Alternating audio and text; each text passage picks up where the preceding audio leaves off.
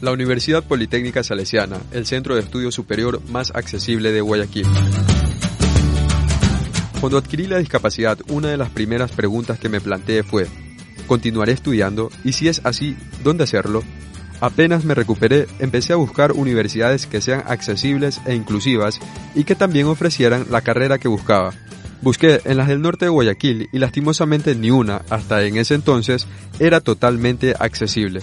No contaban con ascensores, tampoco con rampas, una estaba sobre terrenos altos con pendientes elevadas y otras aún contaban con una infraestructura antigua. Cuando llegué a la Universidad Politécnica Salesiana, sede Guayaquil, de inmediato me percaté de lo importante que eran los estudiantes para el centro de estudios al contar con edificaciones adecuadas para una enseñanza de calidad. Ingresé a estudiar en la UPS y pude darme cuenta de las prioridades que dan a sus estudiantes, y más aún a las personas con discapacidad. La apertura que tiene para estudiantes con algún tipo de deficiencia es realmente extraordinaria. Conocí a estudiantes con diferentes tipos de discapacidades a quienes se les brindaban todo tipo de ayuda para su permanencia y bienestar dentro del centro de estudios.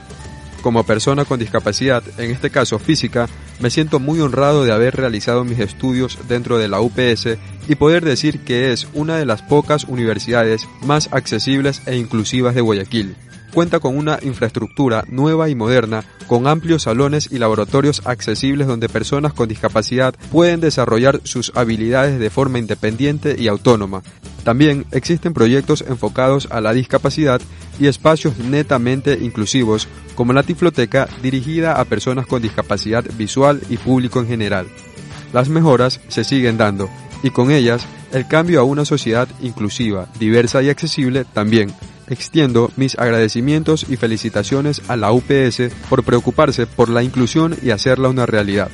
Tal como se muestra en las imágenes, las ayudas técnicas se siguen implementando para que en este caso usuarios de silla de ruedas puedan tener independencia en sus actividades universitarias.